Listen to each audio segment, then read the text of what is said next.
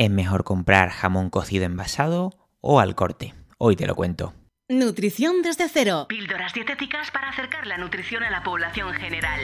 Proyecto dirigido por el dietista José María Puya. José María Puya.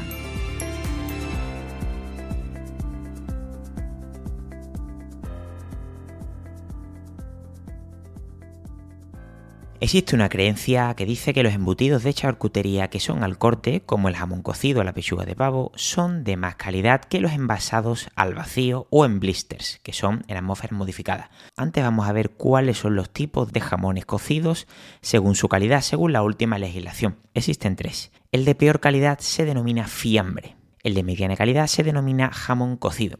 Y el de mejor calidad se denomina jamón cocido extra. A pesar de categorizar el alimento por calidades, es importante conocer que ninguna carne procesada, como el jamón cocido, incluso cuando es el extra, se podría comparar en calidad con la carne fresca, muy importante.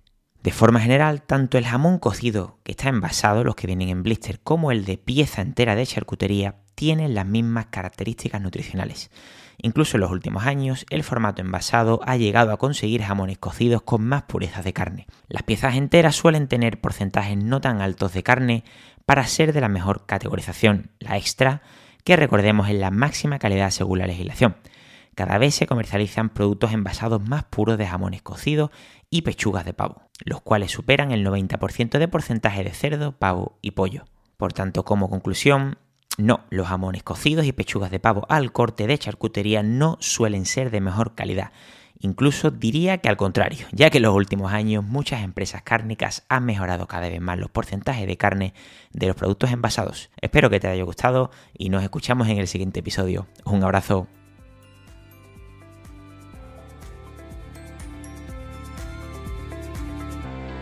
Si consideras muy básico este contenido, te recordamos que puedes ampliar tus conocimientos de nutrición en alimentología.com y en el podcast El Alimentólogo.